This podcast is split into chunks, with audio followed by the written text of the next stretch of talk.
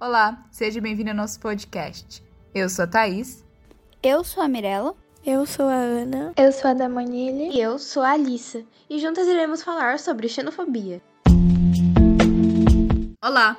No episódio de hoje iremos falar sobre a diferença entre xenofobia e racismo e se xenofobia é uma doença. Xenofobia e racismo e suas diferenças. O termo racismo é semanticamente mais abrangente. Teoria, atitude, sistema político ou social. Implica a crença de que algumas raças são superiores e a tentativa de racionalização dessa crença. Por seu turno, a xenofobia é apenas sentimento, preconceito muito menos orgânico e teorizado do que o racismo, nomeando medo ou fobia do diferente, do desconhecido. O racismo e a xenofobia estão ligados, o que predomina para a construção de um preconceito é a etnia. É comum, por exemplo, a migração de europeus de um país para o outro dentro do continente, sem que haja preconceito xenofóbico. Quando se trata de pessoas brancas que deixam seus países. A situação muda quando se trata de negros europeus que migram ou negros migrantes de outros continentes.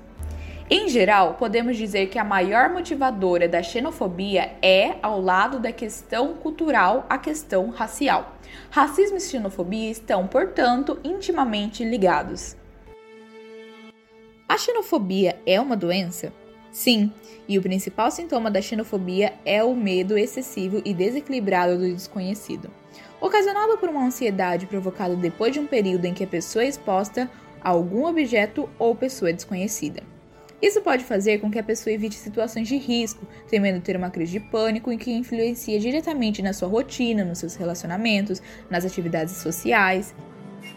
Vista como qualquer fobia, a xenofobia pode se manifestar de diferentes intensidades, podendo se tornar uma doença psicológica. A xenofobia é incluída no grupo das perturbações fóbicas, sendo uma fobia específica, havendo tratamento para a cura. E esse é o episódio de hoje. Espero que tenham gostado. Até a próxima!